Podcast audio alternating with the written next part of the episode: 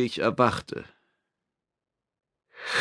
Ich fühlte mich wie erschlagen und benötigte eine Weile, bis meine Wahrnehmungen wieder einen Sinn ergaben.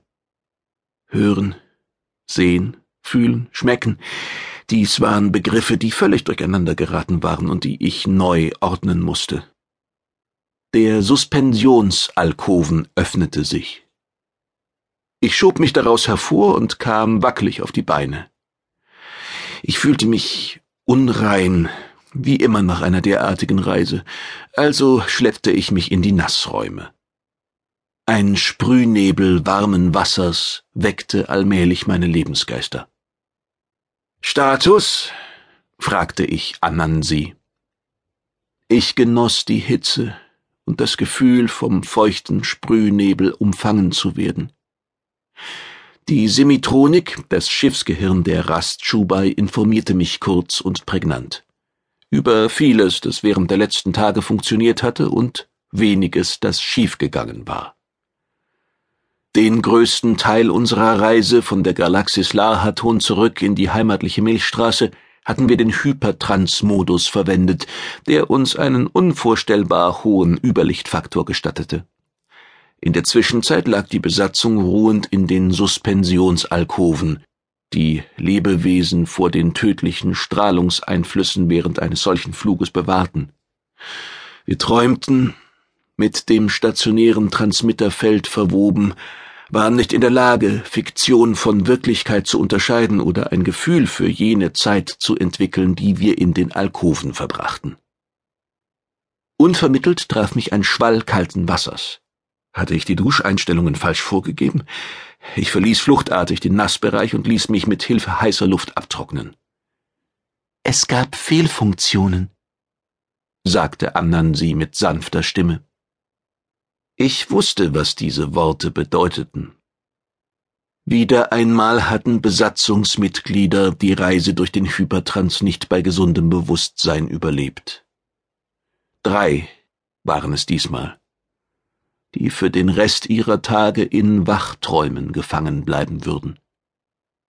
Die Mediker der Rastschubai, allen voran der Ara Mato Toveno, hatten alles Vorstellbare versucht, wenigstens eines der Opfer in die Realität zurückzuholen.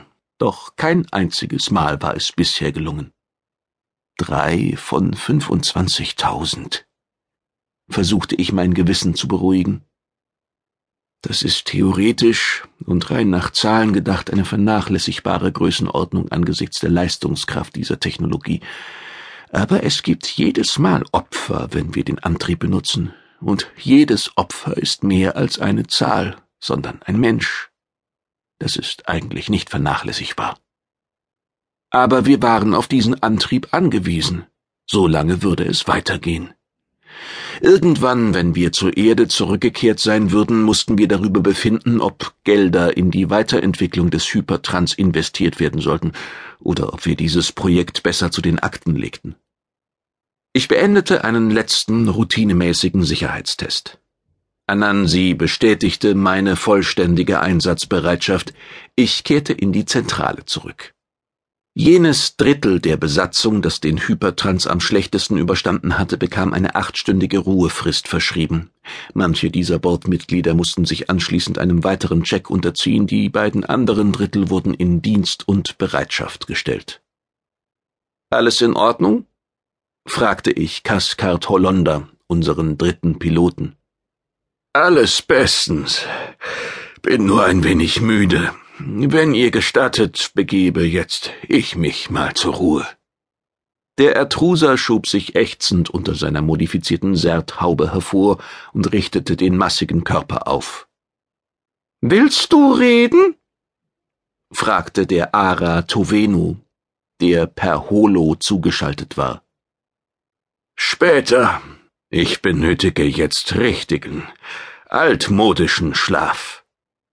Kakul kam, der bereits wieder in seinem Kommandantenstuhl saß, winkte dem Ertruser und entließ ihn damit aus seinem Dienst. Der Pilot schlurfte aus der Zentrale, müde, mit weit vorgeschobenen Schultern. Hollander hatte während der Reise aus der Suspension heraus in Kontakt mit Anansi gestanden. Er hatte etwas geleistet, das mir unvorstellbar